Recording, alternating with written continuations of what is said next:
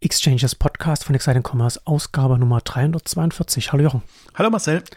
Heute wollen wir uns ziemlich genau ein Jahr später mit, mit, mit, mit wieder mit KI beschäftigen. Das zweite große KI-Update heute und ein bisschen mit darüber sprechen, wo stehen wir bei diesem ganzen Thema jetzt und was gibt es vielleicht auch für Optionen und Potenziale, auch Innovationspotenziale in diesem Thema für den, für den Onlinehandel bin mal gespannt, wo uns, wo uns das hinführen wird. Ich beschäftige mich ja sehr intensiv im Briefing damit und benutze das auch. Ich weiß gar nicht, ob du es benutzt, aber da können wir dann vielleicht noch, können wir dann vielleicht gleich dann noch drauf einsteigen. Natürlich nicht, aber also da kommt der Befürworter mit dem bisschen Skeptiker, sage ich jetzt mal. Wobei ich spannend finde, was dieses Jahr gezeigt hat, ich rechne wirklich mit einer Innovationswelle, dass einfach die Lust auf Innovation wieder da ist und dass einfach wieder mehr passiert, auch im Onlinehandel. Ob das jetzt KI ist oder, oder andere Themen, ich glaube schon, dieser Impuls ist gesetzt worden und was dieses Jahr experimentiert wurde und, und ausprobiert wurde, war schon bemerkenswert und im, im neuen Jahr, denke ich mal, wird es ähnlich so weitergehen. Genau, aber bevor wir ins Thema einsteigen, kommen wir zu unserem neuen Werbepartner. Scale stellt sich vor. Hi, hier ist Tarek Müller, Mitgründer von About You und Scale. Scale ist eine Enterprise Shop Software, die sich im Wesentlichen an große B2C Händler und Marken richtet.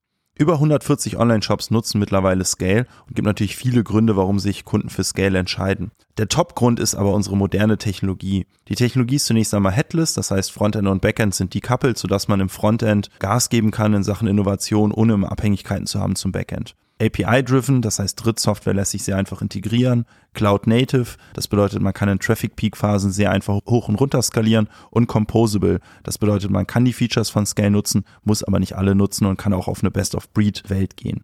Featureseitig bringt Scale eine ganze Menge mit, zum Beispiel ein PIM, ein OMS, ein Shop-Management und ein Checkout-System und ja eigentlich somit alles, was man so im Grundsatz braucht technologisch, um einen skalierbaren Shop zu betreiben. So die Top vier Gründe, warum sich Kunden für Scale entscheiden, also was ist danach sozusagen besser, ist einerseits die Internationalisierung. Man kann mit Scale sehr einfach in neue Länder gehen. Marktplatzfähigkeit, als Händler kann man sehr einfach zum Marktplatz werden und als Marke kann man auf verschiedenen Marktplätzen verkaufen aus einem Backend heraus. Omnichannel-Funktionalitäten, das heißt online und offline miteinander verknüpfen, sehr wichtig, weil die Mehrzahl unserer Kunden tatsächlich auch Offline-Läden hat. Und Advanced Commerce, also ein Sammelsurium an Themen, beispielsweise die Multishop-Fähigkeit, die Automatisierung und AI-Anwendungen. Wie gesagt, 140 Shops nutzen bereits Scale, viele natürlich aus der Fashion-Welt, wie zum Beispiel Deichmann, Snipes, S. Oliver, Marco Polo, DevShop und viele mehr, aber auch viele aus der Nicht-Fashion-Welt, wie FC Bayern, Depot, Babymarkt, Babywalz, Vielmann und ja auch hier viele, viele mehr. Wenn es euch interessiert, besucht uns auf scale.com, wird mit AY geschrieben und kontaktiert uns. Ja, dann KI da. Also, also du hast das, du hast, du hast generative KI, hat sich noch nicht in deinen Arbeitsalltag eingeschlichen, wenn ich Nein, das so raushöre. Ich finde das alles, das ist underwhelming, alles. Alles, ich bekomme nie das Ergebnis, vielleicht stelle ich mich auch bloß zu dumm. Ich bekomme nie das Ergebnis, was ich will und ich möchte mit keinen Systemen sprechen. Deswegen, wenn, dann nutze ich es im Bildbereich und da bekomme ich nie die Motive, die, die ich mir wünsche. Deswegen bin ich da so ein bisschen also folge, verfolge das fasziniert, bin schon sehr positiv. Mhm. Aber für mich ist das noch in einem sehr frühen Level, wo ich mir denke, das, das gucke ich jetzt mal und äh, gucke ich mir abwartend an und hoff, bin, also ich erwarte immer auf die Anwendungen. Für mich ist technologisch finde ich super spannend, was ja. da gerade passiert, welche Arten sich durchgesetzt haben und, und, und wie das alles funktioniert. Anwendungsseitig bin ich noch nicht wirklich euphorisiert und, aber da haben wir ja dich. Du bist, ich sag's, sag's immer, du bist Perplexity-Nutzer. Das ist so mein, ja. mein, mein, Schlüsselwort. Ja. Und damit bist du ja quasi native unterwegs. ja, ja. Ich, also bevor wir jetzt so, so ein paar Themen konkreter reingehen, was ich interessant finde, was du gerade gesagt hast, dass, dass du die Ergebnisse an vielen Stellen noch nicht so, dich noch nicht so überzeugen, wenn du das ausprobierst. Ich habe neulich Ethan Mollick ist so ein, ist ein, ist ein Economics-Professor aus den USA, so Business, der, der, sich, der sich fokussiert auf Produktivität und der dann letztes Jahr als ChatGPT rausgekommen ist, sich angefangen hat, sehr intensiv mit KI zu beschäftigen, mit generativer KI, vor allem natürlich aus, aus Blick als jemand, der an der Universität lehrt und sich dann überlegt, okay, wie kann, was kann ich denn dann mit meinen Studenten, Studentinnen machen? Ne, dieses, dieses ganze Thema, dass, dass dann Schüler, Schülerinnen das benutzen, um dann einfach die Hausaufgaben, dann da die, die ganzen Essays dann damit zu erstellen und so weiter. Hat sich sehr intensiv damit beschäftigt. Also ist jemand, den man auch auf, das jetzt auf, auf X, Twitter oder auf LinkedIn oder sowas kann man durchaus folgen, der auch immer interessante äh, Insights da hat, auch in seinem Newsletter. Aber worin ich gerade denken muss, er hat vor kurzem hat er etwas gesagt, das ist ihm aufgefallen, das ist mir auch schon aufgefallen, dass es eine, eine, eine Auftrennung in zwei Gruppen gibt. Leute, die angefangen haben, für diese Tools zu bezahlen. Und deswegen die Erfahrung machen mit den, mit den Top-End-Modellen, sage ich jetzt mal, GPT-4, Claude 2 und so weiter. Und dann Leute, die die kostenlosen Versionen testen, wie du wahrscheinlich, einfach mal zu gucken, was damit geht. Und dann bei, bei GPT 3.5, also ChatGPT dann vielleicht landen oder anderen, also die kostenlosen. Und das dann letzten Endes und damit letzten Endes Modelle testen, die vielleicht, sagen wir mal, zwei Jahre veraltet sind, ungefähr. Also ist GPT-3 gibt es ja schon eine Weile und das ist ja nur noch ein bisschen gefeintuned für, den, für das Chat-Interface. Und das macht einen maßgeblichen Unterschied darauf, wie man das ganze Thema sieht und was man, wo man auch so State-of-the-Art-Technologie, wie man die wahrnimmt. Weil es ist schon ein großer Unterschied, welches Modell man benutzt, um dann zu gucken, was bekommt man dann, dann dabei da raus. Also ich hatte im Frühjahr, als ich dann bei OpenAI dann für GPT, ich glaube Plus nennt, das, nennt, nennt sich das, dann dafür bezahlt habe und GPT-4 benutzt habe, da habe ich schon noch mal so ein paar Aha-Momente gehabt und, und solche Momente, wo man, wo man mit offenem Mund vor dem Rechner sitzt und denkt, oh wow, das geht. Das kann, das kann dieses Modell mir an Output liefern. Und das würde ich schon auch allen, allen Hörern und Hörerinnen nahelegen, dass wenn man sich wirklich mal über die, über die Feiertage, wenn man da mal die Muse hat, wenn man es bis jetzt nicht gemacht hat, einfach mal ein, einfach mal einmal für einen Monat bezahlen und dann ist einfach mal, einfach mal so, so ein Top-End-Modell testen. Also Bing kann man, da kann man zwar auch so GPT-4 kostenfrei nutzen, aber da hat natürlich Microsoft dann auch noch mal so ein paar Regeln draufgelegt, sage ich mal, wo, wo, wo dann nicht zwingend dann immer so wirklich dann das, das Beste dann dabei rauskommt. Also ich würde dann schon eher dazu raten, entweder bei, bei OpenAI oder, oder Perplexity oder, oder, oder Poe kann man auch äh, vielleicht, vielleicht sogar, vielleicht sogar am sinnvollsten eher nicht bei äh, OpenAI das zu testen, sondern eher bei Perplexity oder bei Poe, weil das so quasi so Reseller sind oder, oder, oder so Rapper, ne? also so Startups, die die verschiedenen Modelle dann drin haben und dann kann man da, da kann man dann einfach sagen, okay, jetzt benutze ich mal das äh, GPT-4 oder von Entropic das Claude 2. Bei Perplexity ist jetzt auch Gemini von Google gelandet. Da kann man die, die Modelle äh, schön miteinander vergleichen und da so ein bisschen so ein Gefühl dafür bekommen, wo, wo, wo die aktuelle Technik gerade steht. Also mein Punkt vielleicht, das zur Erläuterung geht, ich will da gar nicht mal von mir auf, oder ich gehe grundsätzlich nicht von mir aus.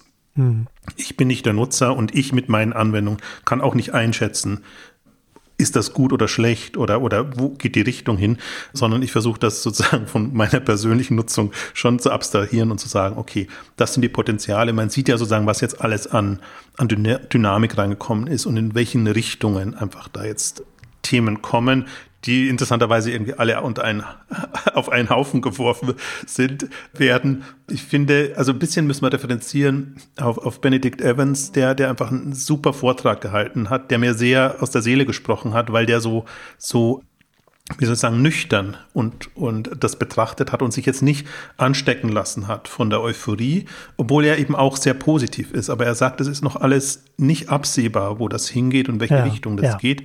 Und ich fand da zum Beispiel sehr schön, er hat halt Machine Learning sehr weit vorne gesehen also wo, wo, wo jetzt ja viel auch passiert. Also da hat er als Beispiel genannt eben Bilderkennung und jetzt auch die ganzen Übersetzungen und, und ja auch das, was es jetzt ja gibt, dass, dass du Videos automatisch in eine andere Sprache adaptieren kannst, sage ich einmal, was ja auch dieses Jahr für sehr große Euphorie gesorgt hat. Und dann eben aber Generative AI weiter hinten, wo jetzt diese anderen Anwendungen kommen.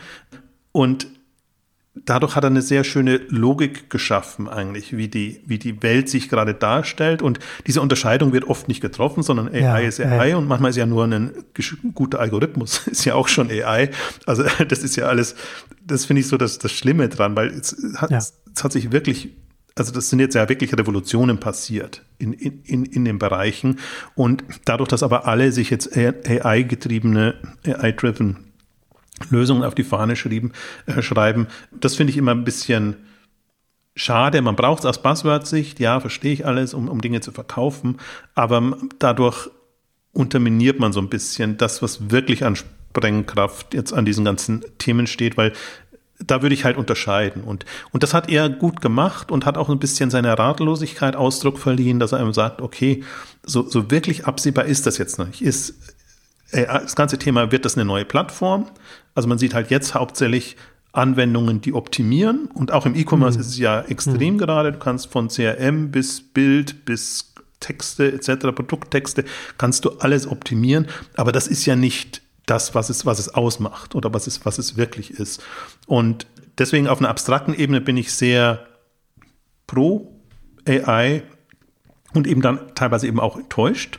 Aber deswegen gut, gut der Hinweis von dir, weil du halt auch intensiver Nutzer bist und dich da ja reinfuchst und, und machst und, und ja auch über die, nicht nur über die Technologie, sondern auch über die Geschäftsmodelle, über das, was sich dann daraus ergeben kann, regulatorischen Geschichten, die jetzt passieren oder passiert sind, die das Ganze dann, dann wieder bremsen. Also du kommst da aus, aus einer anderen Sicht und deswegen ist das, glaube ich, ganz gut, sich mal jetzt aus, aus, auf so einer Ebene mit dem Thema zu befassen, weil vor einem Jahr hatten wir eigentlich nur ja, AI ist jetzt da, da waren wir gerade zwei Monate drin und irgendwie ja. toll und genial. Aber jetzt sind wir eigentlich schon im Grunde ein Jahr weiter und können ein bisschen fundierter, glaube ich, in die einzelnen Aspekte reingehen.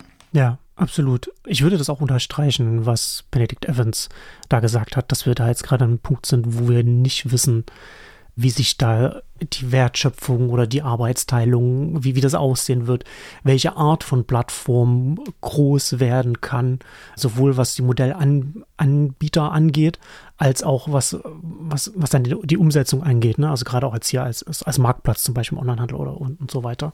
Habe ich aber auch schon öfter jetzt das Jahr über gelesen. Das ist durchaus auch so Konsens in vielen Kreisen, auch im Silicon Valley, dass man gerade, was es auch spannend macht, ne? also sowohl intellektuell sich damit auseinanderzusetzen, als natürlich dann auch als, als VC da drauf zu schauen, wenn es keinen Konsens gibt oder, oder zumindest keine, keine offensichtliche Arbeitsthese, die sagt, okay, das ist der Pfad, das ist die Richtung, wie es funktioniert. Da müssen jetzt alle reingehen oder, oder das, das so, so läuft das jetzt hier. Das hat sich halt noch nicht rausgeschält. Und du hattest das im Vorfeld ja gesagt, dass, dass es so vom Gefühl her so ein bisschen ist, so wie die, wie die Web 2.0 Phase, so Anfang, so 2005, 2006, dass da jetzt so viele Möglichkeiten aufgegangen ist.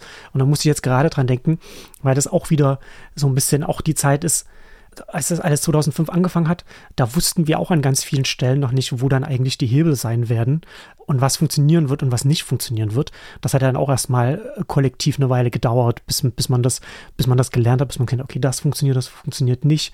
Hier gibt es vielleicht einen Graben, hier nicht. In die Richtung muss man, muss es als Produkt gehen oder wie auch immer, wo man ja heute natürlich viel weiter ist. Und das hat man, hat man hier nicht. Und das finde ich, kann man besonders schön daran sehen, dass ich das ja als OpenAI seine, seine Developer-Konferenz hatte, die, die ja dann von, von anderen Dingen bei OpenAI dann relativ zügig überschattet wurden, aber es haben vielleicht manche vergessen, dass die eine Developer-Konferenz hatten, wo sie verschiedene Dinge vorgestellt haben wo man unter anderem auch so eigene GBTs, also eigene Chatbots bauen kann als User und wo es dann auch so in Richtung Plattform dann auch da so wiederum gehen soll. Ne? Also auch da wieder User-Generated Content, aber auf einer höheren Ebene User-Generated äh, Chatbots dann, die dann auf der, auf der Plattform dann stattfinden.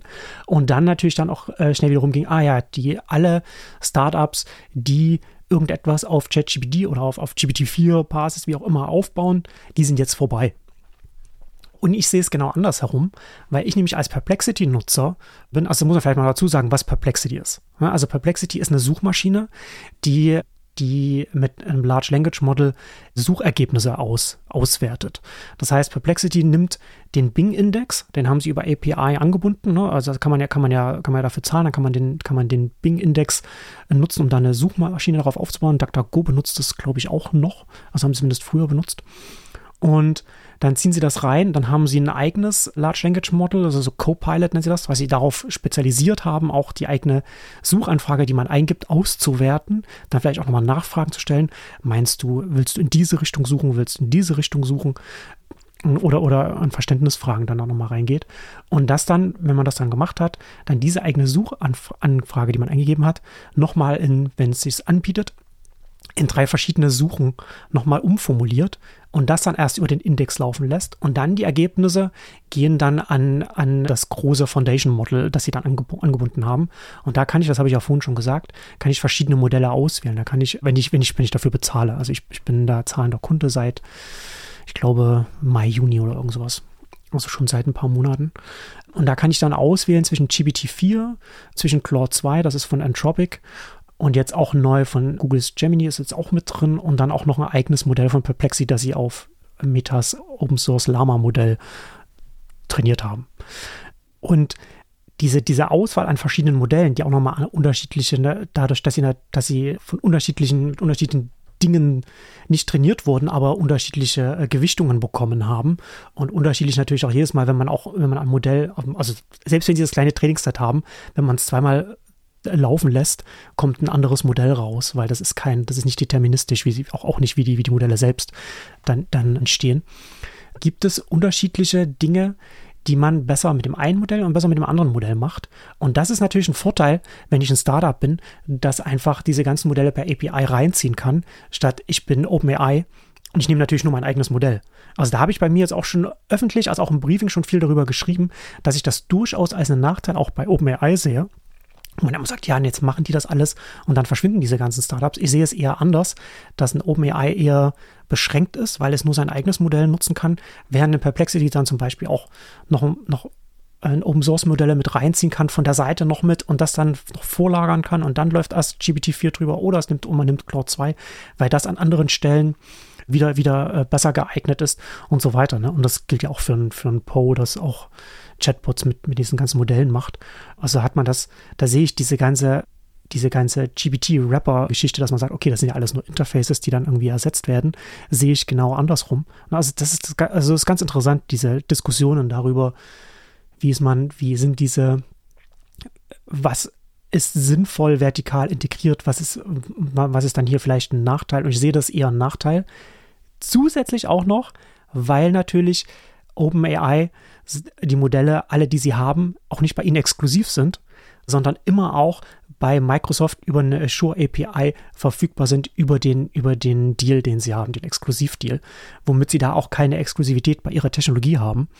Und, und das ist auch nochmal so eine ganz interessante, besondere Plattformdynamik, die man ja so vorher auch noch mal auch nicht hatte. Ne? Das heißt ja nicht, dass jetzt ein OpenAI nicht irgendwie einen Graben hat oder eine OpenAI ist, ist die bekannteste Marke, was diese ganze KI-Welle gerade angeht. Ne? Das ist natürlich schon maßgeblich.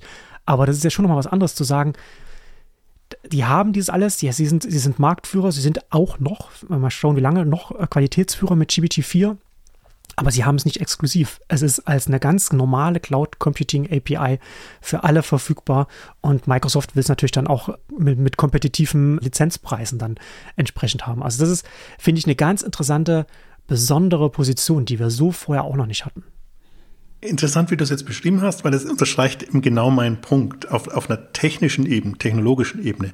Hm. Super spannend. Ne? Und, hm. Aber allein, wenn ich jetzt so wie tief wie du drin bist, das möchte ich als Anwender gar nicht sehen und hören. Da möchte ich ja komplett abstrakt ja, davon sein. Ich möchte nicht das, wissen. Das ist, ja, das ist ja eine Branchendiskussion, ja, die wir jetzt hier führen. Ja, ja. Eben, aber, aber genau deswegen finde ich das auch, auf der Ebene finde ich eben super spannend, was gerade im, im RI-Bereich passiert, weil mhm. genau diese, Fragen behandelt werden oder einfach diese, diese Fülle an Modellen kommt und was auch immer sich dann durchsetzt und vielleicht setzen sich mehr zu und werden dann eben über so eine Schicht wie Perplexity, die er quasi bietet oder andere, dann, dann eben abgedeckt. Deswegen so auf technischer oder ich hätte es fast schon gesagt auf Nerd-Ebene, wo man sich halt dann reinfuchst und, und sagt, super spannend. Und da fand ich das Jahr auch extrem, extrem gut und, und aufschlussreich bin nicht so tief drin wie du, aber wenn ich das nur so verfolge und deswegen, das kann ich mir ja mhm. so als, als Interessierter vom Seitenrand angucken. Ich muss aber dazu nicht, nicht nutzen und, und so tun, als ob ich jetzt der KI-Experte wäre, weil ich halt die, die, die Prompts bedienen kann oder sonst irgendwas machen kann, meine Bilder generieren kann oder, oder was auch immer. Und, und das ist für mich so ein bisschen der, der genau der Punkt, wo wir jetzt stehen. Solange diese technologischen Geschichten nicht nicht durch sind, die werden nie durch sein, aber sozusagen sich, lang sich nicht herauskristallisiert hat, sozusagen, in welche Richtung das geht, ist es super schwierig, da auch so eine, so eine Panik hinzubekommen. Und momentan hat man ja so das Gefühl, wer nicht AI macht, der ist irgendwie komplett abgehangen und, ja, und ja. auf technischer ja, das, das, das, Gefühl hast du nur, weil du immer noch auf, auf, auf X abhängst, wo die ganzen, die ganzen Hustler dir, dir, dir immer FOMO äh, machen. Das stimmt gar nicht, den, den folge ich gar nicht. Darf X Ja, aber die, die bringt ja der Algorithmus von alleine rein. Da werde ich nix, werde ich mit nichts belästigt auf X. So ist nicht, nicht bewusst. Das, das, da bin ich ja abgeschottet unterwegs. Da habe ich nur, ah, okay. das ist für mich rein E-Commerce-Fach. Fachdienst. Okay. Äh, ähm, so, hm. muss, so muss man X sehen. Ähm, nee, nein, das eher, wenn ich sozusagen Publikationen lese im E-Commerce und, mhm. und ja. ähm, alle, also ist ja ein richtiger Hype jetzt gerade und, ja. und diese, die, dieser Eindruck, der entsteht, wenn du jetzt nicht sofort dabei bist und was machst, dann wirst du gar keine Chance haben, geschweige denn den Anschluss verlieren und so. Und da, da bin ich eben, das sehe ich so auf technischer Ebene. Wenn du technisch damit führend sein willst, aber im E-Commerce ist ja niemand technisch da so weit, dass er wirklich eigene Modelle, eigene Datenbanken etc. aufbaut. Und deswegen würde ich das so ein bisschen relativieren und sagen, lass uns jetzt mal abwarten. Das war eben mhm. auch mein, was mir am, am Benedict Evans so gut gefallen hat, was ich diese Ratlosigkeit, aber mit souveräne Ratlosigkeit nenne. Also, dass du zumindest dieses Bewusstsein hast. Da passiert was Spannendes, Spannendes und ich würde am liebsten so schnell wie möglich wissen, wo das hingeht und was sich durchsetzt, aber gleichzeitig eben dann so souverän sein kannst, okay, das gucke ich mir jetzt mal an oder ich pick mir die Dinge raus, die wirklich Sinn machen und wir werden ja vielleicht gleich noch zu den Anwendungen kommen. Das sind ja meistens dann Optimierungsanwendungen, die dann, mhm. die dann mehr oder weniger relevant sind. Also sie, für mich sind sie nicht relevant, weil sie das, was da ist, noch mehr verfestigen, als dass sie wirklich über den Tellerrand denken und, und die Potenziale ausschöpfen. Ähm, also ich glaube, das, das kam sehr gut rüber. Und ich möchte vielleicht, weil wir die Referenz schon zu Web 2.0 hatten, auch da nochmal den Unterschied machen und zu so verdeutlichen und sagen, am Anfang war ja Web 2.0, jeder, der geblockt hat, jeder, der kommentiert hat, User-Generated Content, das war ja sozusagen die, die erste Web 2.0 Hype-Welle, wo man... Das war, war ja auch neu damals, ne? Diese, dieses, diese Partizipierung, dieses, dieses verteilte, dieses Gefühl von Öffentlichkeit. Ja, aber nicht, aber nicht das, was es ausmacht. Also ja. die, die, erste Halbwelle hatten wir das. Und dann gibt es Corporate Blogs waren einfach das, das coole Ding und, und, mhm. und solche Sachen, weil man es tatsächlich nicht gewohnt war. Aber dann, da gab es eben noch kein Facebook, da gab es noch kein Instagram, da gab es noch kein WhatsApp, also WhatsApp schon mit, mit Messenger in, in, in irgendeiner Form, in anderer Form. Ähm, aber alles kam ja dann erst Jahre später so wirklich raus. Oder, oder die, gut, die Unternehmen sind schon dann gestartet, so vier, fünf äh, rum, aber ein, ein, Facebook hat halt dann wirklich seinen Durchbruch ja erst durch Newsfeed und durch andere Themen mhm. eigentlich geschaffen und, und, und so würde ich es ein bisschen einordnen. Deswegen bin ich da so, so fasziniert und gelassen, weil ich mir sage, okay, diese zwei, drei Jahre brauchen wir einfach jetzt, damit sich da rauskristallisiert, was sind eigentlich die, die Anwendungen, Logiken, Plattformen, also mal sehr schwammig zu formulieren. Und, und was ist dann in zwei, drei Jahren da, wo man dann wirklich also dummerweise geben dann die Unternehmen, die jetzt die Grundscheine gelegt haben, auf technischer Ebene natürlich dann die, die, den Weg vor, aber, aber wo man dann sehr viel klarer einfach auch sieht, was sind wirklich, was ist wirklich die Revolution, die da passiert. Und das ist auch so, ich meine, jede Zeitschrift hatte jetzt ihre Titelstory zum Thema AI und mhm. was da kommt. Ja. Und da kommen immer die, also das kannst du dir an fünf Fingern abzählen, was da für Themen kommen, so was man sich als Normalsterblicher, auch Journalist, aber also die jeder, hätte auch ein Chatbot schreiben können, meinst du die Texte? das kann ja auch ja, weil weil das wirklich so, das ist so mehr so Science-Fiction-Romanartig, mm, ne? ja, ohne ja. dass man jetzt wirklich Einblicke hat, was ist da drin und das ist auch schön, wenn es darum geht, sozusagen die, die, den Horizont zu weiten und, und einfach sich die Vorstellungskraft so ein bisschen hm. ähm, äh, zu, zu erhöhen. Aber das ist halt auch sehr trügerisch, weil es, glaube ich, komplett irreführend ist. Auch diese, ersetzt das Ding seinen Job oder nicht? Ah, ja, äh, das ist eine, eine, eine leidige Diskussion. Das, dass das das erste Thema immer ist. Oder wenn man halt ein bisschen was Kritisches finden will, dann ist es das oder so. Aber es sind ja ganz andere Themen, die eigentlich, die das ausmachen und die man also ist auch gar nicht, ich weiß auch nicht, ob man die jetzt verhindern muss oder nicht, sondern das, das wird sich einfach, also AI ist halt ein unberechenbares Ding. Das ist ja, das ist ja, ja. genau der, der Vorteil ja. von AI, dass sie eben nicht mehr nach einer berechenbaren Logik etc. arbeitet, sondern selbstlernend etc. all die Dinge. Also ganz schlimme Dinge machen kann, wie Menschen halt auch. Also da ist es sehr nah an der künstlichen Intelligenz, auch die menschliche Intelligenz. Und deswegen ist das dann so unbefriedigend, wenn das auf der Ebene passiert. Und deswegen bin ich eben dankbar für eben, also das ist wahrscheinlich so, weil du mehr in der Tech-Welt dann ist, dass es da ein bisschen differenzierter diskutiert wird, aber so in der E-Commerce-Welt und in der allgemeinen journalistischen Welt war das schon für mich ein sehr frustrierendes Jahr, wo ich mir denke, na, Augen zu und durch und lass mal gucken, was in zwei oder drei Jahren geschrieben mhm. wird, dann, wo dann wirklich relevante Themen und Anwendungsfälle diskutiert werden.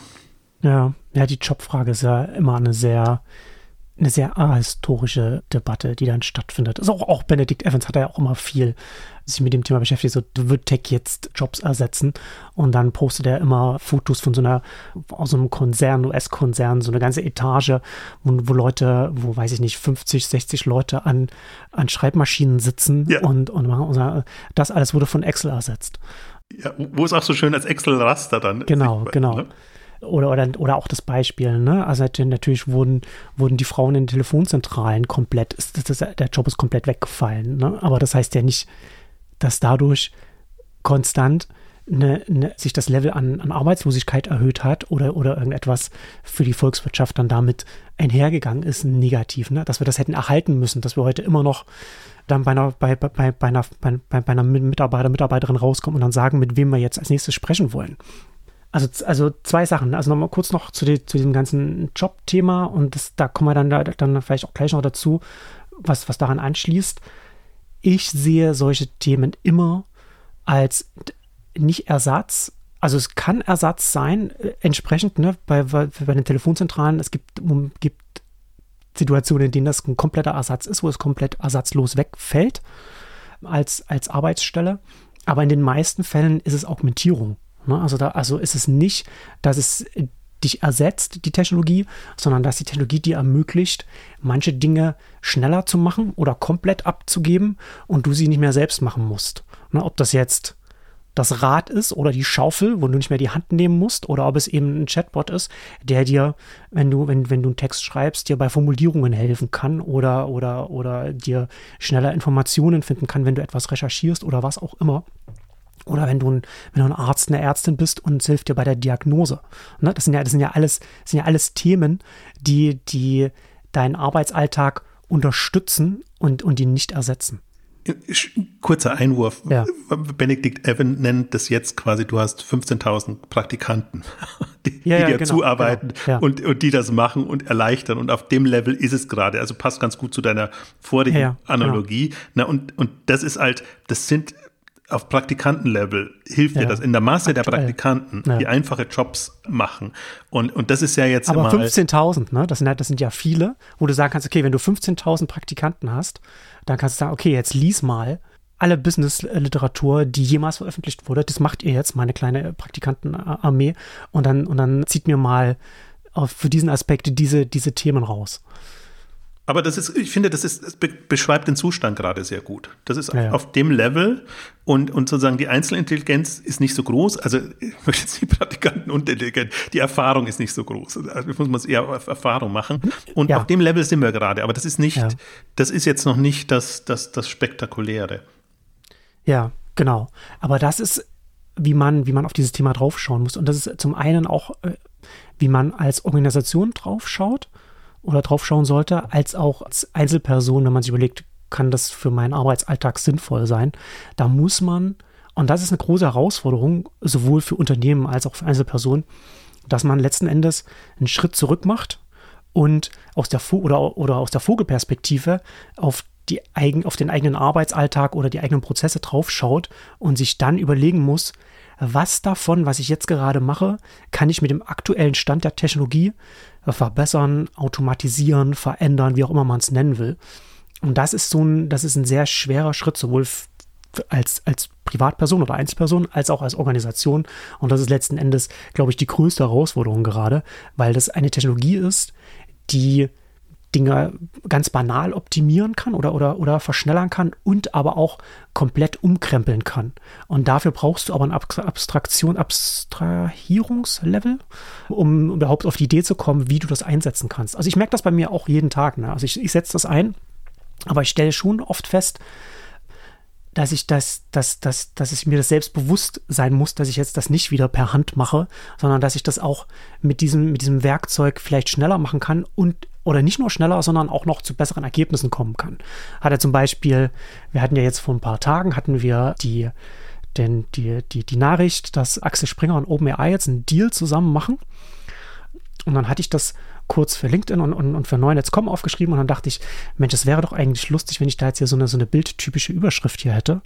Und wenn ich mich jetzt selbst hinsetzen würde, um da um das in den, in den Boulevard-Mindset reinzukommen für diese Überschrift, hätte das viel länger gedauert, als, als, als dieser, dieser Insider-Joke, den ich, oder Easter Egg, was ich mir so für mich selbst mache, Wert gewesen wäre. Ich habe stattdessen äh, habe ich habe ich da äh, auf Perplexity habe ich da das das das Modell genommen und habe habe dem den Text gegeben und habe gesagt, gib mir zu diesem Text zehn Boulevard-Überschriften und dann habe ich mir eine rausgesucht, habe dann nur zwei zwei zwei Elemente zusammengesetzt und das war eine Sache von Sekunden, wo ich sonst vorher viel zu viel, viel zu viel Zeit in so, in so einen Joke rein, reingesetzt hätte. Und man hätte es gar nicht gemerkt, wenn du es nicht genannt hättest, weil das so eine übliche Überschrift eigentlich ja, es war. Passt, hat halt super Nur gepasst. Bei dir halt nicht, ne? Ja, genau. Du machst halt normalerweise andere Überschriften. Ja, ja. Äh, lass uns mal den, den, den Schritt Richtung E-Commerce machen, weil ich glaube, die, das, was du jetzt beschrieben hast, kann man da ganz gut verdeutlichen, mhm. wo wir uns da gerade bewegen. Also, weil ich hadere ja, wie immer bei so Innovationsthemen ja. damit. Ich sehe, ich finde gut, was zurzeit die ganzen Tech-Unternehmen im E-Commerce machen, weil die genau das machen. Die quasi überlegen, wie sie mit AI technologische Lösungen smarter, effizienter, wie auch immer machen können. Deswegen, da finde ich das auch super aufgehoben. Da ist meine CRM-Lösung smarter, da ist meine Bildgenerierung, Textgenerierung etc. Wir haben ja auch, also bei Exciting Commerce habe ich ja auch die, die Content-Partner, da kommt das ja immer rüber sozusagen, ja, was ja. der Ebene passiert.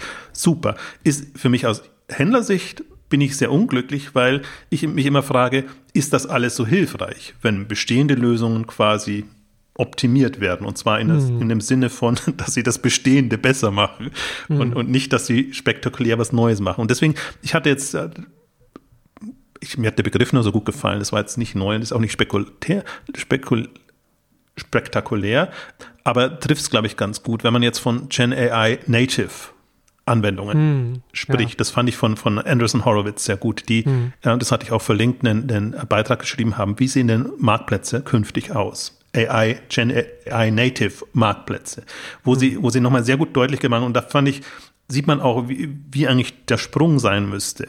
Was hatte man sozusagen, bevor Internet war? Kleinanzeigen, Flohmärkte etc. Dann kam Internet mit eBay, klassischen Marktplätzen. Dann kam Mobile, dann sind die Ubers entstanden und, und DoorDash etc., die einfach die, die Mo mobile, also das Smartphone genutzt haben und, und integriert haben. Und jetzt im nächsten Schritt großes Fragezeichen, was heißt Gen AI, Gen A, Gen AI Native? Geht nicht so leicht über die Zunge. nicht so wie Mobile Native. Das schreibt sich leichter, als dass es sich spricht, ja, muss ich sagen. Geschrieben ist es super knapp, war ich sehr glücklich damit. Und, und jetzt kann man sich ja überlegen, also dieser Schritt von, von Web-Anwendung zu mobile-Anwendung, mhm. mobile Anwendung, mhm. der auch nicht, also da haben ja alle gehadert. Das war, fand ich so schön damals, die, wie, wie, wie Facebook versucht hat, sein Webgeschäftsmodell auf Mobile zu bekommen was das für ein Akt war. Und das war jetzt noch nicht, Facebook ist nicht Mobile Native. Die sind zu früh gestartet dafür. Also da, da, sah man dann richtig, wie, wie das ein komplettes Umdenken hat. Äh, äh. Wobei, ja, war, war ja nicht ein komplettes, ja, zum Teil ja. ja das also Geschäftsmodell schon, wie sie Werbung. Geschäftsmodell, ja, dass sie dann, dass sie die Werbung dann im Feed dann, dann drin hatten. Ne? Das war, war, sie hatten, sie hatten relativ viel Glück, dass sie, dass sie den Feed, das haben sie ja schon auf dem Desktop eingeführt, als, als Aktivitätenabbildung äh, auf, ja, dem, auf dem Netzwerk. Und dann haben sie aber, äh, na, das war ja damals noch, das war ja noch, noch vor, vor, vor dem iPhone oder, oder, oder so, so, so parallel ungefähr. Das war, ist das vielleicht, ist das gewesen mit dem Feed. Und, aber die, aber Facebook hatte damals äh, tatsächlich, sie haben sich am Anfang sehr schwer getan, weil sie sehr web orientiert waren, weil sie sagten, nee, wir machen nicht, wir machen nicht eine native App und wir machen nur eine App, wo dann in innen drin dann nur die Webansicht ist, die sehr langsam geladen hat. Und haben sie erst relativ lange gebraucht, um zu kapieren, okay, oder dahinter zu kommen. Oder so beziehungsweise zu sagen, okay, wir müssen für jede mobile Plattform eine native App schreiben, damit es möglichst schnell lädt und für die, damit die Nutzer nicht lange warten müssen.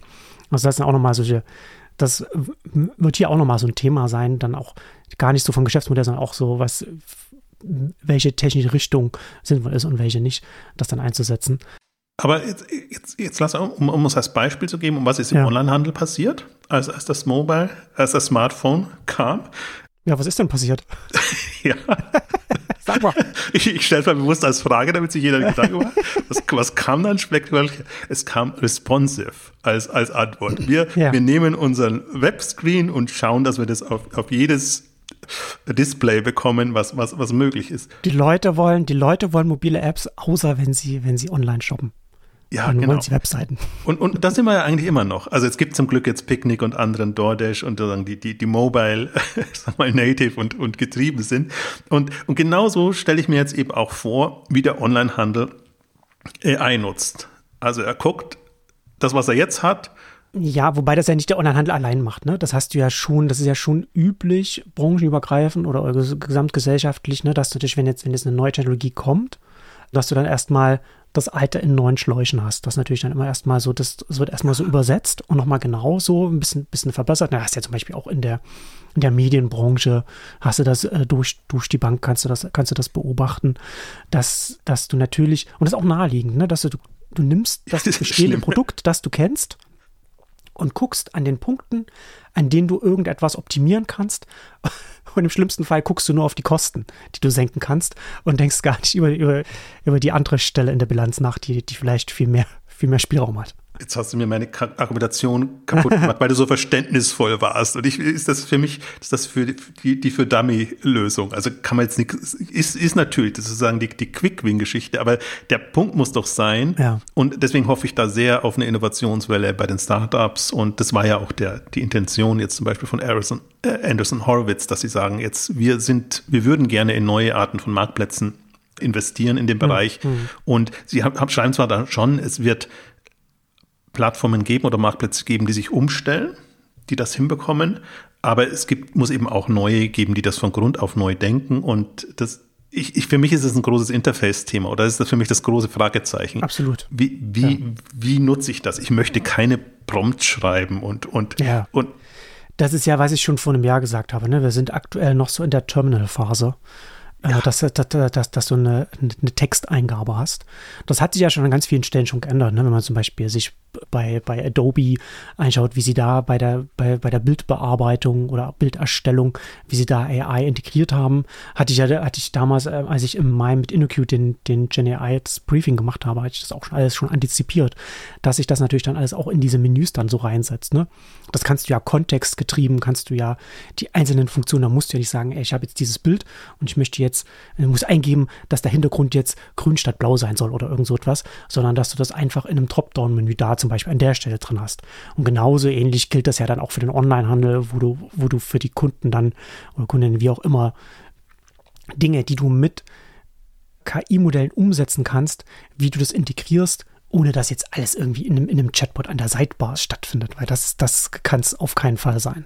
Also das ist wieder, wieder der Punkt, das ist die Techie-Lösung, das ist auch super so und da, da, soll auch alles ausprobiert werden und da soll man sich auch rein vertiefen kann ja, ich kann doch alles im Terminal machen. Ich, ich, ich kann die Textbef die, die Kurzbefehle alle. Das ist, ja, ja, eben. Kann, das, das kann doch jeder. Braucht, wer braucht denn eine grafische Oberfläche?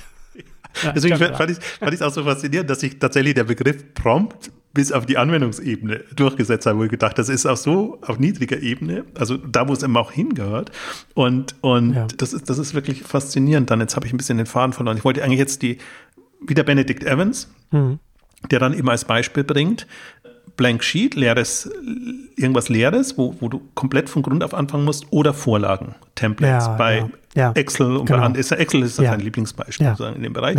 Und aber allein diese, einfach, diese, Tem einfach Templates zu, zu den, den, den, den, Kundinnen zu geben. Ja. Ne, aber diese Logik Oder Nutzern, ja. für den E-Commerce sich zu übertragen, was, was können denn überhaupt Templates für? Ja. Sind, das, sind das Suchanfragen-Templates? Also das Blöde ist, ist, allein, wenn man schon beschreibt, merkt man schon, wie, wie blöd das ist, dass man von der Suche ausgeht. Also was für Templates könnten das sein, wo die die Nutzer dann einfach ihre Präferenzen einstellen können. Das ist ja, das sind für mich so die Gedanken, die man sich jetzt machen könnte, wenn man das Ding vor, vor, vorantreiben muss, weil das an, alles andere ist für mich unter der Haube. Aber jetzt die, hm. die wirkliche Innovation, das ist nicht KI-Innovation, die da passiert, sondern die, die wirkliche Innovation ist, wie mache ich es den Leuten erstmal muss es schmackhaft machen oder wie, wie, wie integriere ich das so, dass sie wirklich Lust haben, das zu nutzen und gar nicht wissen, dass es AI ist. Für mich immer, mein Lieblingsbeispiel ist ja auch, und das ist, deswegen ist das ja auch so in dem unspannenden Bereich jetzt fast schon bei Benedict Evans, sind einfach Übersetzungen, Sprachprogramme, die, diese ganzen Geschichten. Das ist ja fast schon so, also das ist unheimlich, was da für Sprünge passiert sind. Hm. Oder, oder einfach nur, nur Untertexte, Untertitel bei, bei, bei Filmen oder sonst irgendwas. Die sind die Qualität ist schon in Ordnung, selbst wenn du noch siehst, dass es eben manchmal äh, bei bestimmten Dialekten Verständnisschwierigkeiten gibt oder, oder sonstige ja, oder Sachen. Fachbegriffe. Aber das ist unheimlich vorangegangen und das ist so integriert, weil ich sage, da, da siehst du das KI-Thema gar nicht mehr. Das, das ist eine super tolle Anwendung. Und, und das ist, sind die Gedanken, die ich mir mache bei dem Thema oder wo ich einfach Lust habe, mir Gedanken zu machen. So muss man vielleicht eher formulieren. Wie, wie muss das jetzt adaptiert auf einen Onlinehandel, auf einen Produktkauf, auf eine Präsentation etc. aussehen, ähm, ja. dass es uns weiterbringt, ne? aber auch eine Ansprache weiterbringt? Ja, ja. Andresen Horowitz, was du ja auf seine Commerce auch verlinkt hast, die sprechen ja von, von GenAI Native Marketplaces, also haben vor allem auf Marktplätze da geguckt und da würde ich schon auch, wenn man, wenn man sich überlegt, okay, muss man jetzt sich im Onlinehandel Sorgen machen, wenn man jetzt nicht in dem Themenfeld etwas macht, dass man den Anschluss verliert, würde ich schon nochmal von der, von der Geschwindigkeit her nochmal unterscheiden. Wenn man jetzt ein klassischer Online-Händler ist, kann man sich das, kann man sich da auch Gedanken machen, was man machen kann. Aber ich sehe, sehe da schon sehr viel mehr Potenzial und aus dem Potenzial kommend sehr viel schneller auch Umbrüche bei Marktplätzen kommen oder beziehungsweise das Potenzial, dass man schnell hochkommen kann, weil du bei Marktplätzen da ja nochmal nicht auch die Herausforderung hast, bei dem Interface oder bei der ganzen, bei der ganzen Herangehensweise bei der Architektur, wie machst du das Matchmaking? Ne? Also wie kommt, wie kommt man da zusammen? Und da geben dir äh, Large Language Models natürlich sehr viel, sehr viel Möglichkeiten. Ich hatte das, hatte das da in dem, in dem Interview-Briefing damals auch.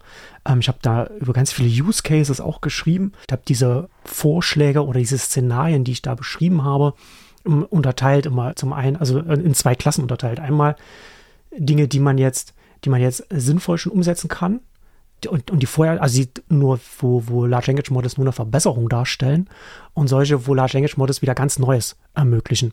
Und diese neuen Sachen sind natürlich sehr viel stärker bei, bei Marktplätzen möglich. Gerade auch, weil gerade bei Marktplätzen, die, die, die nicht in einer Kategorie sind, also Multikategorie-Marktplätze wie einen Amazon oder auch einen oder auch was jetzt zum Beispiel auch ein Shopify ja auch relativ früh gemacht hat. Ne? Dieses, sie haben ja doch im Frühjahr hatten sie ja schon so auch das auch noch, auch noch Chatbot, aber da haben sie schon gezeigt, was dann da möglich ist, wenn du sagst, als Marktplatz nimmst du das fürs Matchmaking und ziehst dann aus ganz vielen Ecken die Sachen zusammen. Ich glaube, Barbecue oder so hatten sie damals als, als, als, als Use Case, wo du dann vom Grill bis zu, bis, bis, zu, bis, zu, bis zu den Accessoires und allem möglichen das so zusammenziehen kannst. Wo dann sagen, oder, oder ich glaube auch so wandern oder, oder klettern oder irgend so etwas, ne? wo dann ganz viele Sachen, da, das kann, das sind zwar auch noch Sachen, die du, wo du sagst, theoretisch sagen kannst, okay, das könnte man auch redaktionell irgendwie äh, zusammenstellen, aber nicht als, als Marktplatz, wenn du ganz, wenn du ein ganz großes Inventar hast. Und das ist ja auch die große Herausforderung, auch noch für einen, für einen Amazon und, und so weiter, dass, dass du mehr sein willst als nur der Suchschlitz und, und die Suchergebnisse und dann irgendwie eine Liste hast, wo, wo, wo die Leute das dann, die, die Endkunden dann irgendwie finden. Und da bieten, da, da biete, bieten, bietet die aktuelle KI-Technologie, also jetzt die, die wir jetzt haben, da, da ist schon alles da, was wir brauchen, für, um, um da etwas zu machen. Und da ist nicht, dass man noch auf eine bessere Technologie warten muss, sondern die äh, GPT-4 und, und, und, vergleichbare Modelle können das, können das für, die, für Marktplätze schon machen, um da besseres Matchmaking zu bauen. Und da ist natürlich dann auch nochmal die interessante Frage. Ne? Natürlich hat ein, kann Amazon damit sein, seine User Experience für die, für die Endkundinnen verbessern.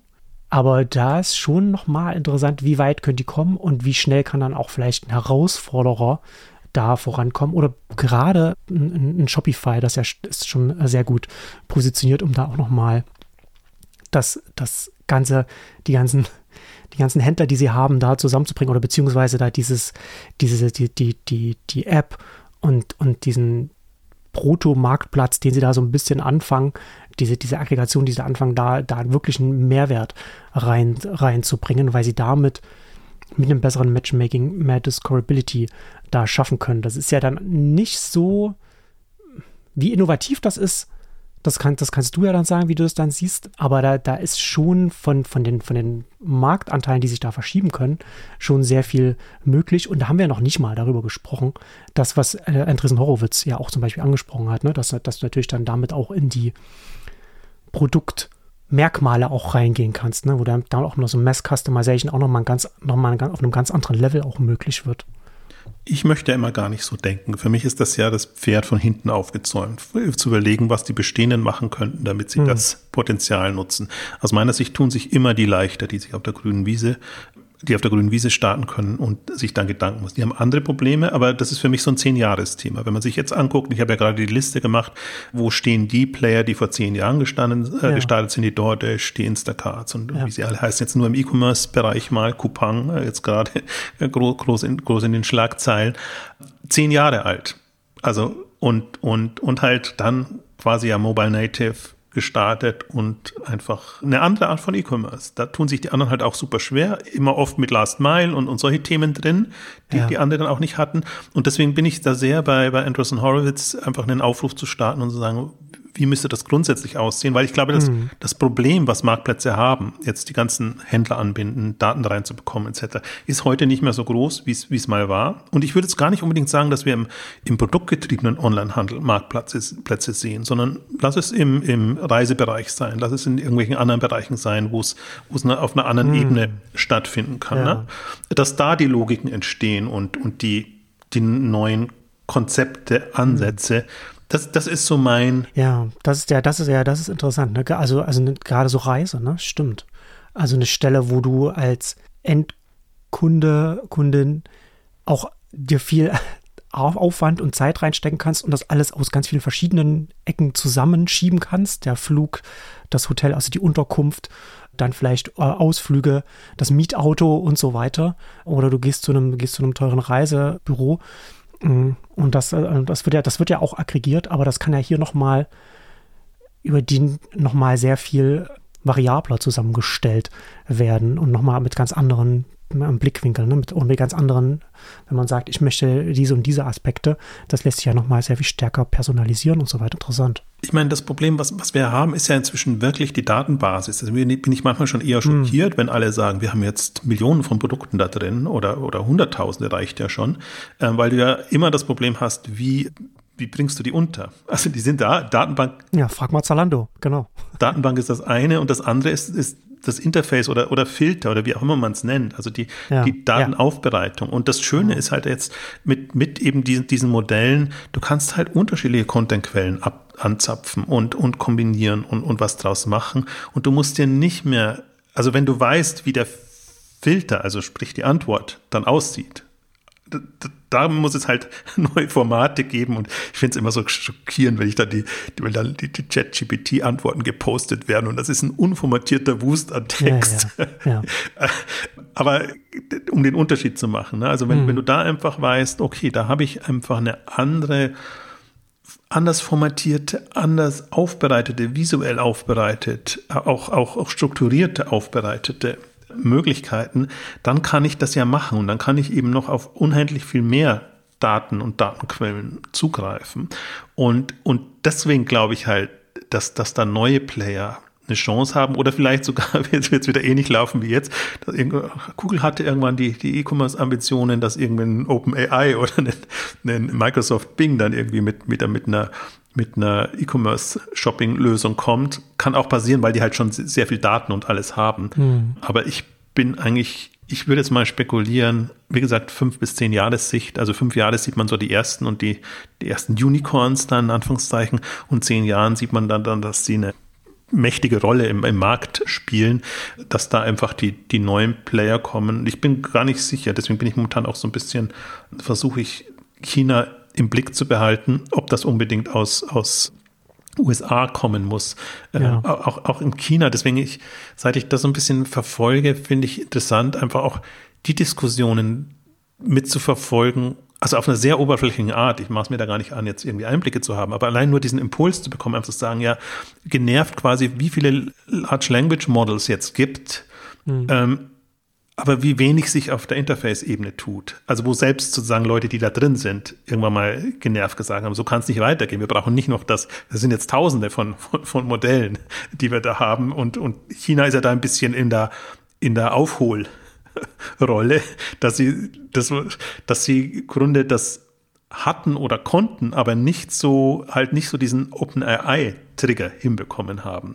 Und deswegen glaube ich, darf man das nicht unterschätzen. Und selbst wenn wir, du hast es ja vorhin sehr schön beschrieben, sozusagen OpenAI ist das bestgebrandete jetzt, aber es ja. gibt halt noch die ganzen anderen und im Grunde ist es aber wurscht. Also es ist ein bisschen Intel Insight mäßig dann für mich irgendwann. Ist, ist halt dann, ist schon wichtig, was das ist oder dass das sagen State of the Art ist. Aber anwenderseitig und in der in dem Effekt dann auch, also wo ich mir wirklich den Effekt erwarte, spielen eigentlich ganz andere Dinge eine Rolle. Und deswegen, das ist ja das, was mich so fasziniert. Das fasziniert mich ja schon immer, die, die, die, die Anwenderseite, die, die, also und das ist nicht nur Interface im Sinne von Design, sondern auch Ansprache, ne? Also diese hm. wahlweise impulsgetriebene oder Empfehlungen oder was auch ja. immer. Wir haben ja so unsere Also die Logik, mit der man, mit der man die, End, die Endkunden oder Nutzer anspricht klassisches Repertoire. Mhm. Und das kann halt wirklich, das kann, also wenn ich träume, träumen würde, kann das super smart sein und, und, wirklich toll, ohne dass ich konkrete Vorstellungen habe. Aber ich sehe einfach, da wo wir heute sind, das, das sehe ich als so, ah, das, das, das, das, da, da könnte ich mich ja immer reiben und, und sagen, ja. das, das ist wirklich, das ist nicht uns, uns nicht würdig, wie wir shoppen müssen und äh, womit wir uns auch abgefunden haben zum Teil. Das, das ist schon, schon sehr kläglich und, und ich, ich finde ja, Onlinehandel lebt von Bequemlichkeit. Das ist, Bequemlichkeit ist das erste Moment, das wir haben. Alles andere ist wurscht. Hm. Und, und daran gilt es eigentlich zu arbeiten, einfache, bequeme Lösungen hinzubekommen und ob jetzt das Shop-Interface die einfachste und bequemste ist, mit dem Checkout, dem gewohnten und der Suche und der Kategorisierung, einfach um mal Beispiele zu nennen, sozusagen, mhm. mit was wir uns momentan abfinden, das ist alles, im Grunde gehört das alles weg. Das sind, das orientiert sich schon mal an veralteten Modellen, Denkmodellen und wird einfach den Möglichkeiten auch nicht gerecht, die moderne Technologie bietet. Also deswegen hoffe ich da, das ist so ein bisschen auch Wunschvater des Gedanken, dass, dass jetzt diese Innovationswelle, die jetzt zehn Jahre war ja nichts, also seit Web 2.0 war nichts, sondern da war nur Wachstum, in Anführungszeichen, also Boom ja. des Onlinehandels insofern schon gut, aber keine Innovationswelle. Hoffe ich, dass wir da einfach jetzt wieder in, in, in einen anderen Modus reinkommen, weil man ja auch sieht, dass bestimmte einfach ihre Grenze erreicht haben. Da geht auch nicht recht viel mehr. Und da musst du wirklich, da kannst du nur mit Druck arbeiten. Aber das ist kein, dieses Selbstläufermoment, was den Onlinehandel ja anfangs und auch in der Wachstumsphase ausgezeichnet hat, das ist so nicht mehr da. Deswegen glaube ich, braucht es da mhm. Innovationssprünge, damit wir da einfach wieder ein bisschen vorankommen. Ja, ja, das ist ja, und, und es ist ein sehr mächtiges Werkzeug, das da jetzt im Werkzeugkasten dazugekommen ist. Man muss halt nur erstmal kollektiv lernen, wie man es richtig einsetzt oder was man damit, was man damit machen kann. Und ich glaube, da in dieser Exploration-Phase sind, sind, sind wir gerade noch in allen Branchen, wo man sagt, okay, wie kann das, wie kann das funktionieren? Und ja, und ich bin als Perplexity-Nutzer, bin ich da auch, finde ich das ja auch faszinierend, da zu sehen, ne? dass das natürlich, was du sagst, ne, du gibst, du hast, wenn du, wenn du ChatGPT benutzt, dann bekommst du diesen, diesen, diesen Fließtext, der, der, der aus der, der aus der Blackbox dann einfach dieser, dieser Text kommt und dann kannst du damit, und dann weißt du nicht, wo kommen jetzt die, die Aussagen her, was, was, was kannst du jetzt damit machen? Da gibt es halt viele Use Cases, für das du das nicht einsetzen konntest. Mittlerweile ist es anders, weil es natürlich auch so Web-Search-Plugins dazugekommen sind. Aber Perplexity hat mir schon früh gezeigt, so dass das nicht etwas, dass das, und, und, und die kann es auch jedem zeigen, dass das nicht heißt, einfach ein nackter Fließtext ist das, was du aus diesen KI-Modellen rausbekommst, aus diesen Sprachmodellen rausbekommst, sondern es kann auch ganz anders aus, aussehen und kann ganz andere Funktionen noch, noch mitbringen. Und da muss man sich halt Gedanken machen, wie das auch für den eigenen, für den eigenen äh, Einsatzzweck also zum Beispiel im Onlinehandel sinnvoll ist. Also bei Perplexity hat man sich halt Gedanken gemacht, okay, wie, sind, wie, müsste, wie müsste das strukturiert sein, damit das für eine, damit das als, als Ersatz für Google funktioniert. Also für Recherche zum Beispiel. Ich hatte jetzt im Neunetzcast hatte mich Markus Angermeier äh, gefragt, wie jetzt meine, haben wir auch kurz über, über KI gesprochen und wie, wie das, wie meine Nutzung ist, weil ich ja auch oft schon Perplexity angesprochen habe. Und um das nochmal, um da vielleicht mal so, so, einen, so einen kleinen Datenpunkt zu geben, Perplexity macht um, ungefähr jetzt so 80 bis 90 Prozent meiner, meiner Internetsuchen aus. Und die restlichen 10, 20 Prozent sind halt DuckDuckGo und Google, aber ist schon massiv weniger geworden, weil Perplexity an ganz vielen Stellen einfach qualitativ besser ist. Mir auch das gibt, was ich, was ich brauche, aber an ganz vielen Stellen mir auch, auch, auch Dinge liefert, die ich so über eine, über, über eine Google-Suche einfach nicht bekommen würde. Selbst wenn die Google-Suche noch so gut wäre, wie sie vor fünf, sechs Jahren war. Da hätte ich, da hätte ich schon, da, da müsste man schon sehr viel mehr Zeit in Google investieren, um, um vergleichbare Rechercheergebnisse zu, zu, bekommen. Also es hilft mir in meiner, in meiner täglichen Arbeit äh, sehr, Zahlen zu finden und, und auch Dokumente zu finden, wo ich denke, ah, das hätte ich so in einer normalen Suche niemals gefunden. Das ist ja interessant. Deswegen, das merkt man auch, wenn man jetzt zum Beispiel deine Briefings liest und dann manchmal stutzt und denkt mir, von dem habe ich ja noch nie was gehört. Und wie, wie kommt er jetzt darauf oder so, wo du dann quasi das als, als Referenz ähm, hm. bringst und wo man sich dann immer fragt, ja, wie, wie kommt man denn auf sowas? In welchen Kreisen bewegst du dich denn, dass du das irgendwie so mitbekommst? Aber In das KI-Kreisen. Zum, genau, zum, zum Beispiel ein ja. Effekt und auch im Prinzip nochmal Stufe Social Web war halt sehr angenehm, weil es durch, durch Verlinkungen, Empfehlungen und so stieß man dann auf was, hat was abonniert und konnte sich so vorhangeln und du kannst jetzt quasi komplett in den, in den Teich austauchen, eintauchen. Ich muss noch an den Gegenpol machen. Ich als Nicht-Perplexity-Nutzer muss jetzt mal noch, noch argumentieren. Wenn ich dich frage, wenn wir irgendein Problem haben oder so, was es zu lösen ist, was, was schickt mir dann der Perplexity-Nutzer? Der schickt mir dann eben nicht ein Suchergebnis, sondern schickt mir quasi so ein Perplexity-Ergebnis mit einer strukturierten List von Hinweisen, Links etc. als Suchergebnis oder so oder taucht da ein. Also das ist der Unterschied dann, dann, dann auch nochmal in, in der Herangehensweise. Und ich finde, deswegen war es mir auch wichtig, dass wir so ein bisschen Perplexity als Perplexity-Nutzer heute befragen können, weil, weil so diese Suche wahrscheinlich am weitesten fortgeschritten ist. Aber du hast ja schon beschrieben, das ist ja durchaus auch jetzt eine, wie soll ich sagen, man muss sich ja schon ein bisschen Mühe geben und da reintauchen und, und, und machen. Also man kann es super easy nutzen, dann bekommt man auch Ergebnisse, aber ich glaube, so wie du es nutzt, muss man ja schon ein bisschen reingehen. Ja, na, wobei Nyan Perplexity, also sowas, das ist schon noch, noch mal etwas, wo man einfach nur eine andere Suchmaschine dann benutzt. Das geht schon, ne? dass man einfach sagt, okay, ich gebe das jetzt, ich gebe, was ich jetzt bei Google eingebe, gebe ich jetzt hier ein und gucke mal, ob, ob mich das irgendwo hinbringt. Andere Dinge ist ja schon mal was anderes, ne? wenn man da tatsächlich auch, wenn man zum Beispiel einen Text schreibt und sich dann überlegt, okay, da muss man sich auch überlegen, okay, und man muss sich bewusst sein, ich kann, ich habe ja ein Werkzeug, das mir für diesen Satz oder diesen Absatz 20 Alternativen schreiben kann oder für diese Überschrift. Das, das ist was, was man sich vergegenwärtigen muss. Oder ein anderes Beispiel, was ich vor einem Jahr auch gebracht hatte, ist, ist AudioPen, dass man da, was, was ein Dienst ist, da spricht man, macht man Sprachnotizen, spricht man einfach rein und im Hintergrund wird es transkribiert und dann von, vom, vom Language Model, also da auch GPT-4, dann in einen kohärenten Text umgeformt.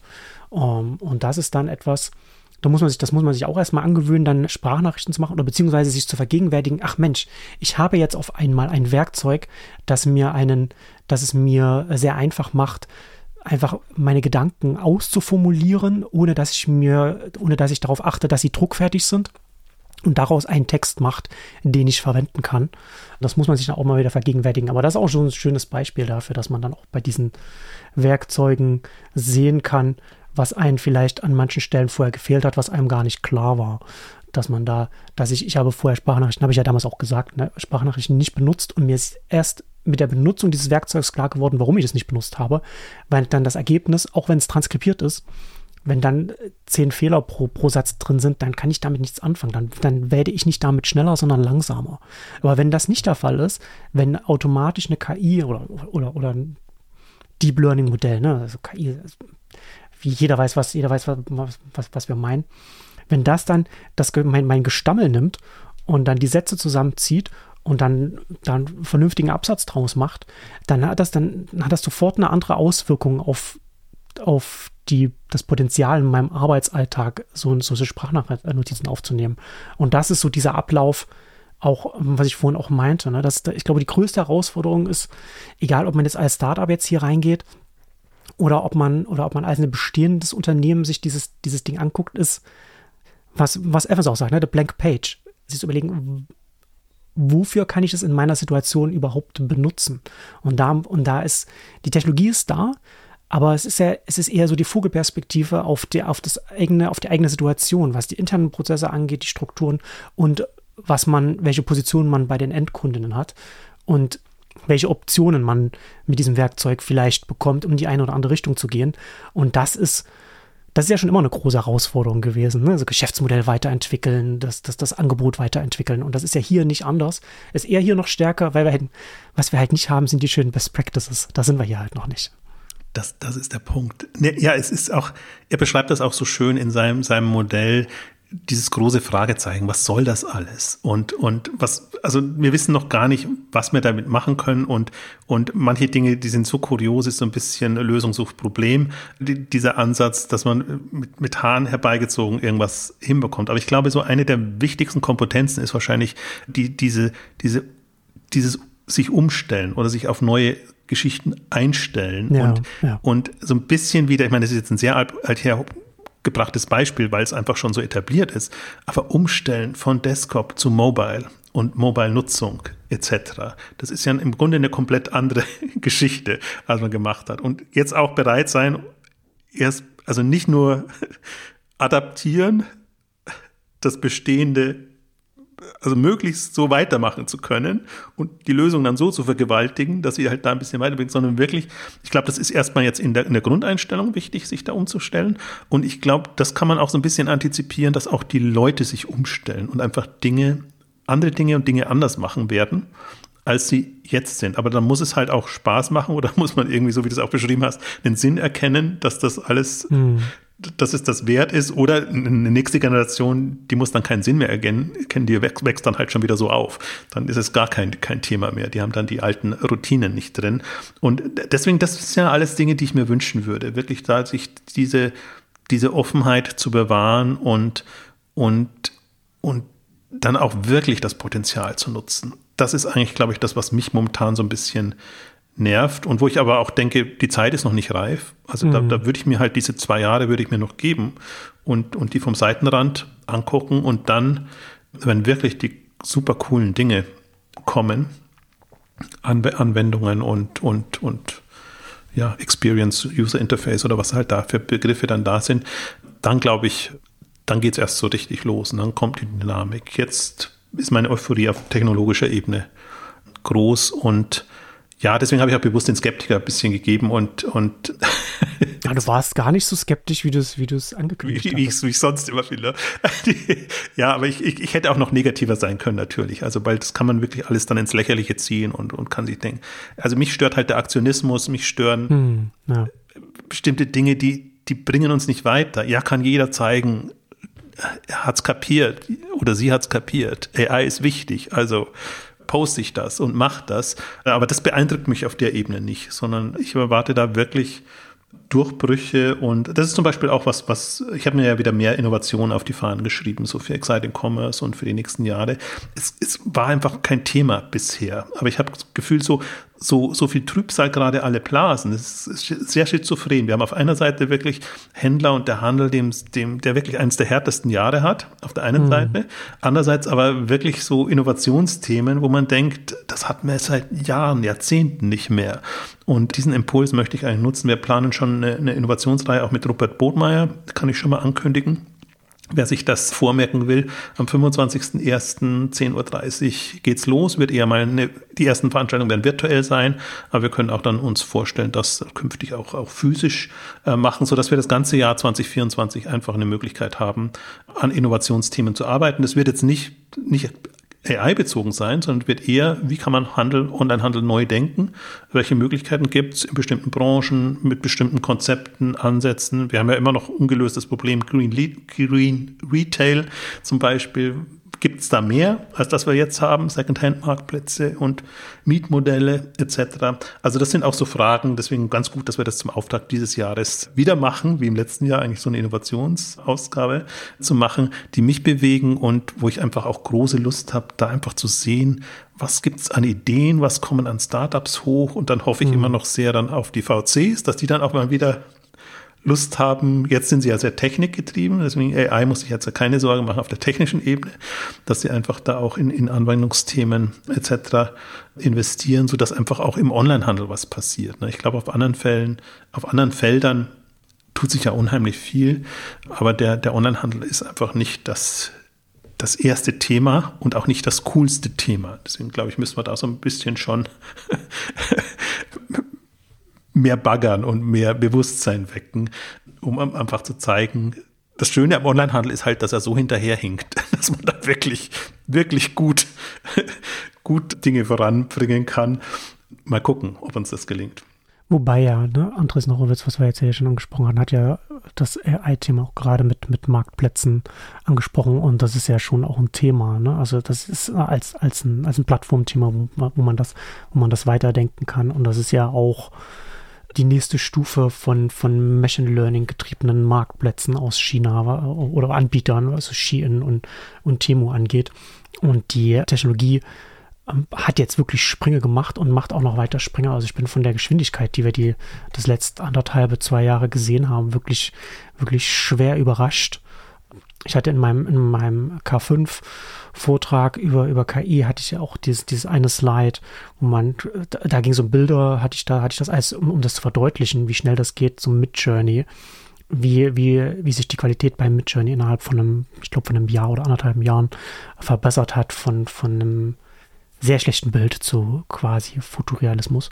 Und das ist jetzt aktuell schon über, über die ganze Bank, Bankbreite äh, beobacht, konnte man, konnte man das beobachten.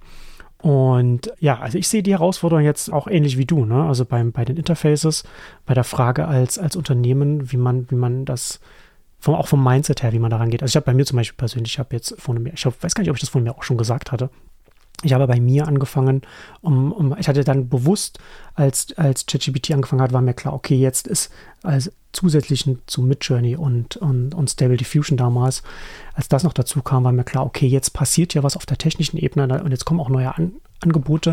Und um da auch das für mich persönlich einordnen zu können, sowohl als Analyst als auch im, im Arbeitsalltag, habe ich dann angefangen, mir im Browser dann einen Ordner anzulegen mit KI-Diensten, die ich dann, wenn ich auf etwas gestoßen bin, was ich interessant fand, dass ich das reinlege, um die dann zu testen, weil man das sonst natürlich alles immer wieder vergisst.